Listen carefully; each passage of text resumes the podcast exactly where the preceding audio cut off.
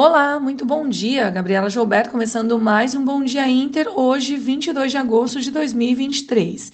No radar, os juros das Treasuries dando alívio aos mercados e as ações da Nvidia impulsionando as bolsas mundo afora. Mas antes vamos falar um pouquinho como os mercados fecharam ontem. O Ibovespa teve queda de 0,85% após aumento dos juros das Treasuries de 10 anos nos Estados Unidos, além de preocupações com desaceleração da economia chinesa e a crise imobiliária no país. Em Wall Street, os índices encerraram mistos, com Dow Jones recuando, mas Nasdaq e S&P 500 positivos, puxados pela disparada das ações de tech, com destaque para Tesla e Nvidia à espera de balanço.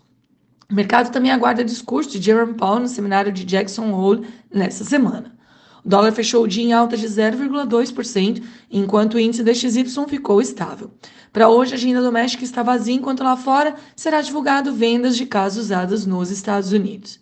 E por falar em Estados Unidos, os futuros hoje amanhecem em alta, otimistas com as perspectivas positivas do balanço da Nvidia a ser reportado amanhã. As megacaps vão na onda e avançam, também beneficiadas pelo recuo dos juros das treasuries de 10 anos, que traz alívio às ações em todo o globo.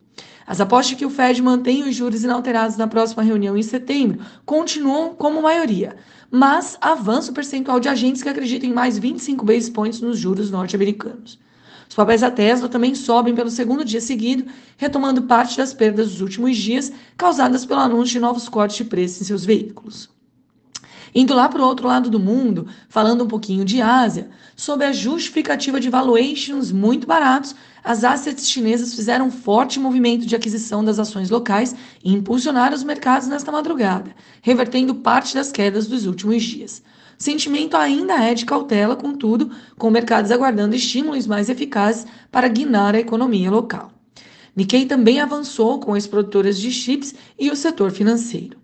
Na Europa, as bolsas sobem com reações favoráveis ao setor de tecnologia, em especial aos fabricantes de microchips, seguindo as expectativas com balanço de Nvidia amanhã. Os mercados também aguardam falas de Powell e Lagarde na sexta, no simpósio de Jackson Hole.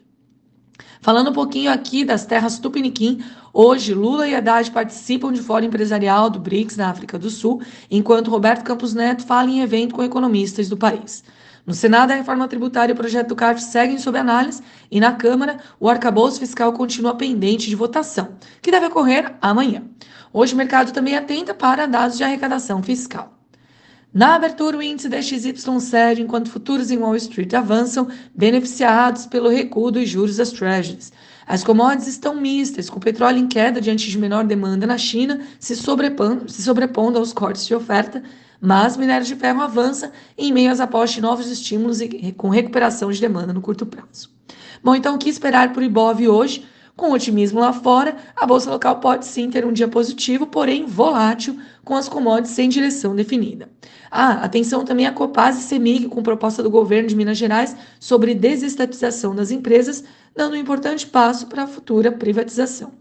Pessoal, este foi o Bom Dia Inter de hoje. Tenham todos uma ótima terça-feira e até amanhã.